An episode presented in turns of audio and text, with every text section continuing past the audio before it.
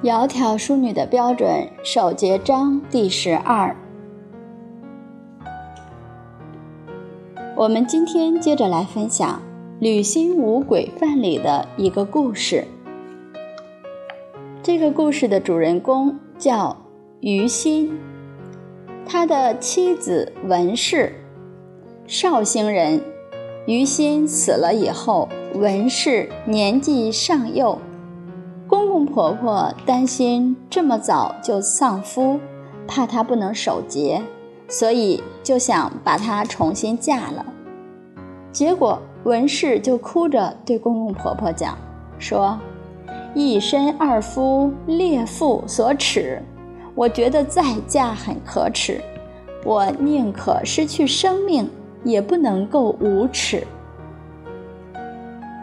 现在公公婆婆年老了，而儿子尚幼，我怎么能够抛弃？说完之后，就把自己的头发剪下来。过去女子都留长发，如果是把头发剪掉了，这就是毁自己的相。她把自己头发剪掉之后，就发誓守节。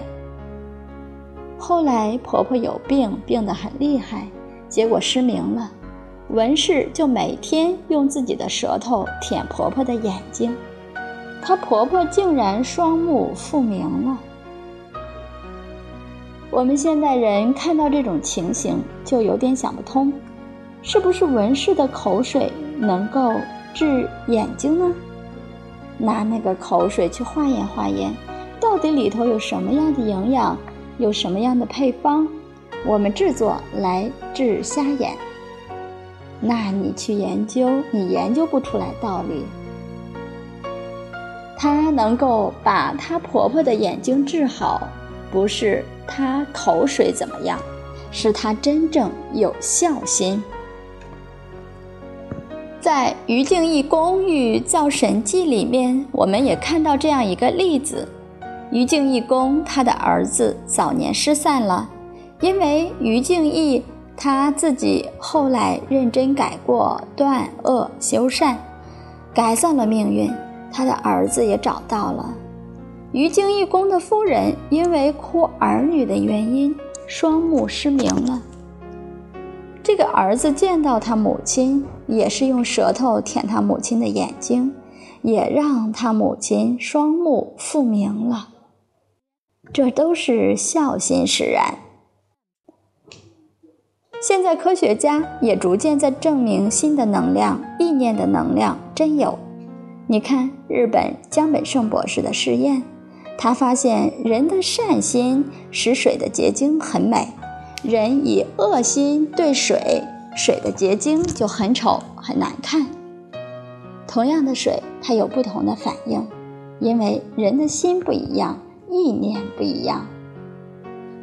人身上百分之七十是水分，我们的眼睛也不例外。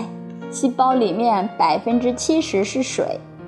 那文氏用这样的孝心、爱心舔她婆婆的眼睛，我们就能想象这个结晶就变得很美。原来有的那些毒素很可能就转化了，眼睛恢复了正常，应该是这个道理。所以说孝心。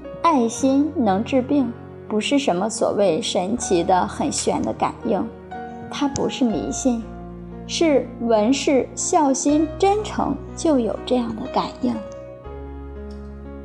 她的公公去世的早，因为家里穷，后来婆婆去世的时候，连埋葬的费用都没有，于是文氏就跟她的儿子一起去备土，一点一点把婆婆埋葬了。而且痛苦哀悼，那种悲嚎的声音让听的人都觉得非常的感动不安。可见的文氏那种纯孝的心，他之所以能够为夫守节，我们就了解，因为他有孝心。所以吕新吴先生说：“未有真妻不为孝妇者。”这个真良的妻子从孝妇而来，孝女而来。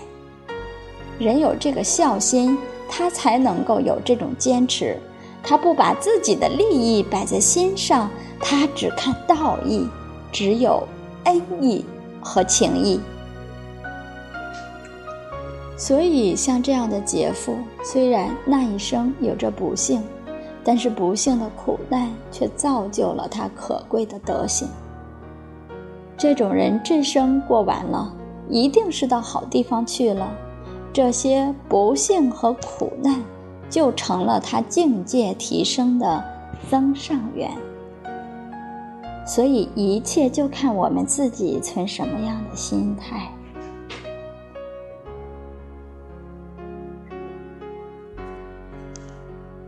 好，今天就分享到这里，明天再会。